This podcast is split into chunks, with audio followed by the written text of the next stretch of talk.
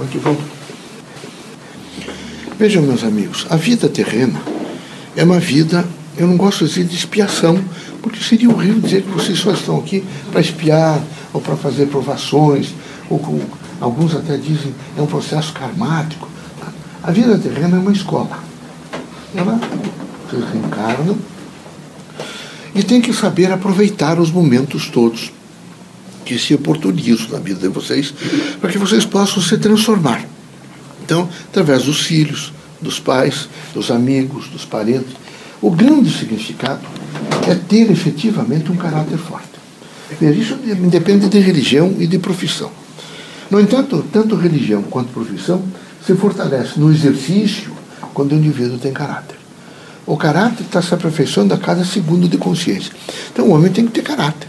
Ele não pode ser um sujeito fraco, frágil, um sujeito que a todo instante está achando o defeito dos outros e se qualificando é, de per si mesmo, dizendo que ele é melhor. Só falta pôr uma, um, uma cadeira na rua 15 e ficar dizendo, olha, eu sou o melhor.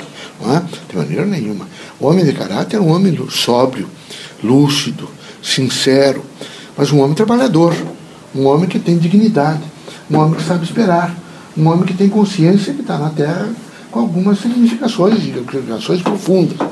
Então, nós temos que recomendar a vocês que vocês sejam muito observadores e ilativos, que vocês façam ilações. Aconteceu isso porque aconteceu essa composição. Quero lembrar vocês que vejam, a fonte viva da vida é o amor. A fonte viva da vida é o amor. Quando o indivíduo, vejo, está realmente em fluxo contínuo com essa fonte viva, está bebendo essa fonte viva, está sendo essa fonte viva. Ele não tem grandes percalços. Ele administra a vida, a, a cotidianidade, com uma certa destreza, porque ele sabe esperar, ele é paciente, ele é cauteloso, ele está sempre se aperfeiçoando. Eu quero dizer para vocês o seguinte: alguns de vocês passaram para as suas universidades. Vocês, alguns, vêm de classes com muito trabalho. A mãe, o pai, até algumas empregadas domésticas que lutaram muito. Então vocês não aprenderam ainda, bem às vezes, essa universidade não vai entregar para vocês, porque titulou, deu um, um papel para vocês com o título de licenciado, bacharel, não é? ou doutor, e que vocês imediatamente vão sair dali que vocês não precisam mais. Não, meus amigos. Ela ainda fez não é, o extraordinário potencial, trouxe o potencial que ela representa como universo, para dizer que ela está abrindo portas do universo, para que vocês, nas áreas de vocês, nos outros significados, vocês comecem a aprender. Quem sabe, eu vou, dar, eu vou dizer na minha área, a grande crise médica, quem sabe, seja o estovamento, aquela criatura que de maneira nenhuma aprendeu nos seis anos de curso de medicina e os três anos depois, quatro anos de residência, que ele precisa ser sociável, que ele tem que saber esperar, que ele tem que saber ouvir, que ele tem que dar respostas vejam, que, que façam significação ao paciente e à família do paciente. Mas é o contrário, que são pessoas ou se envaideceram, que são médicos, que hoje não, eu nunca, nunca vi razão nenhuma, eu vejo responsabilidades imensas. É muito duro, seja quem for, eh, vocês sabem disso, assinar um atestado. É difícil, lógico que é difícil. Vocês sabem que vocês estão assinando um atestado que um dia alguém vai assinar para vocês. E pode amanhã ser de um filho, de um parente, de um amigo próximo. Então o médico tem responsabilidades imensas, mas as outras profissões também têm. Então é preciso cautela. Sempre cautela. É preciso que vocês parem um pouquinho e vejam como é que eu, eu estou sendo cauteloso com a minha família, com os meus amigos. Eu sou um sujeito decente, eu penso decentemente. Eu, nesse momento, eu sou capaz de, de estar aberto para um aprendizado melhor. Porque quem não parou de aprender, que diz que está completo, que não tem mais. E sabe, ele chegou só não é, no crescimento. Ele nem evoluiu para o progresso. Imagine é, para o desenvolvimento, que ninguém vai chegar desenvolvido a lugar nenhum. Ele, ele, entrou nessas universidades, alcançou um pouco, fez um crescimento. Um crescimento, uma pequena área do conhecimento. Fez um crescimento, ele precisa fazer um crescimento na área social, na área humana, e médico e, e essas outras profissões humanistas, todas na área humana. É preciso fazer um crescimento na área humana. E quem faz crescimento na área humana não espera igualdade. Se vocês estão com a vaidade de esperar igualdade, não espere igualdade. Não há igualdade no sentido de que ele fez isso, ele tem essa reação, aquele também tem. Não há possibilidade. Há uma igualdade no sentido de que todos são filhos de Deus e no sentido biológico, não é? dos órgãos todos, todo mundo é, é igual numa composição, mas já no funcionamento não é. Então é preciso ter muita firmeza de pensamento para não fazer distorções, porque nós estamos sempre fazendo distorções. E eu gostaria de vê-los alegres, felizes, tranquilos, mas não empafiados, não criaturas que vivem. Né? Vocês, vocês, essas, esses exemplos todos que vocês estão vendo dessa política é exatamente o mau andamento social da educação brasileira. O mau andamento social, veja, do, do, dos pequenos clubes de serviço, das religiões, todos realmente deixaram de operar uma sistemática de construção humana. É preciso operar uma sistemática de construção humana. Então, eu tenho amigo, inimigo, não sei quem, pensa diferente de mim, mas é filho de Deus. E eu tenho que respeitar, eu tenho que deixar que ele pense diferente, deixar que ele tenha valores diferentes, porque essa é a diversidade que eu tenho que aceitar e tenho que realmente me compor da melhor forma possível. Mas como não foi feito isso, então esse aprender a conhecer, que é imenso, vocês têm que aprender a se autoconhecer. Vocês têm que aprender, nesse momento, a se autoavaliar vocês têm que aprender a, a, a compreender a, as pessoas que estão mais próximas de vocês, como é que é o afeto delas comigo. Eu tenho que aprender a conhecê-las.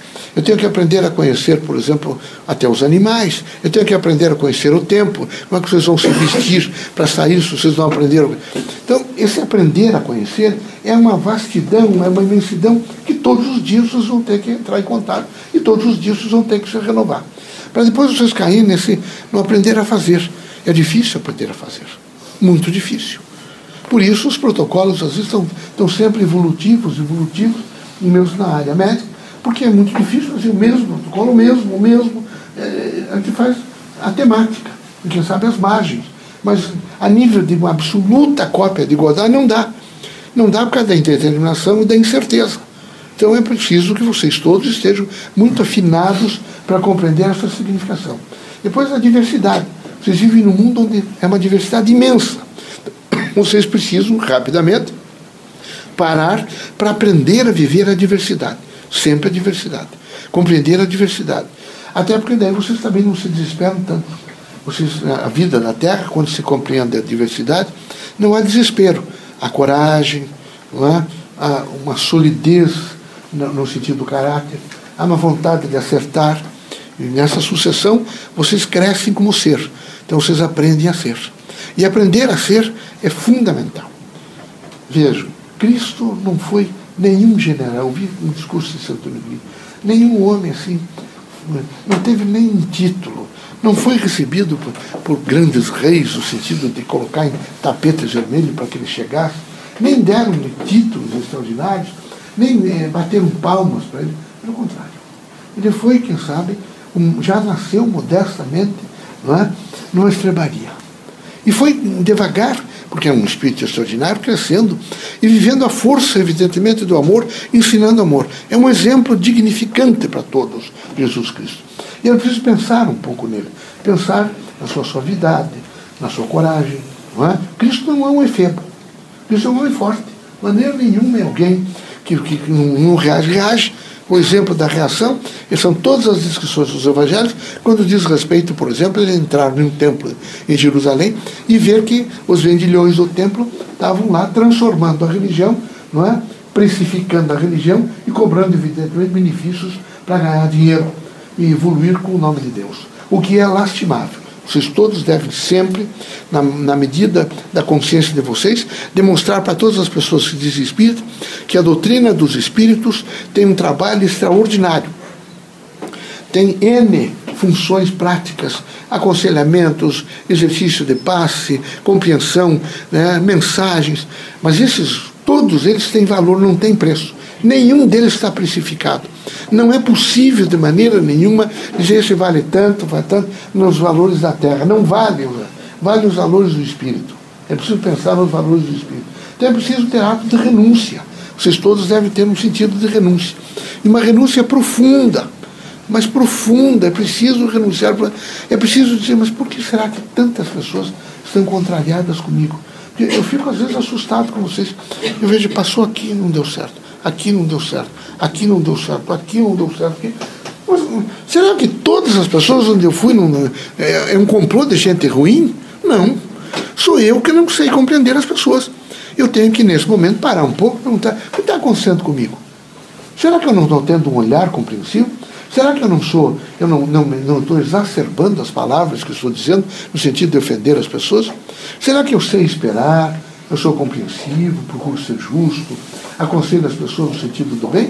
Ou eu sou estovado, estou a todo instante me irritando, demonstrando que sou um indivíduo não é, irrequieto e que não tem uma sustentabilidade em torno de um equilíbrio? Então pense um pouco sobre isso, que isso é fundamental, isso representa saúde. Um homem equilibrado é um homem de saúde. Ele tem saúde física, espiritual, mental, moral, social. É um sujeito em equilíbrio. Ele está permanentemente em equilíbrio. As pessoas gostam de estar perto dele. Mas não gostam de estar perto dele porque ele é poderoso, porque ele é rico. Não é porque ele tem uma presença do bem.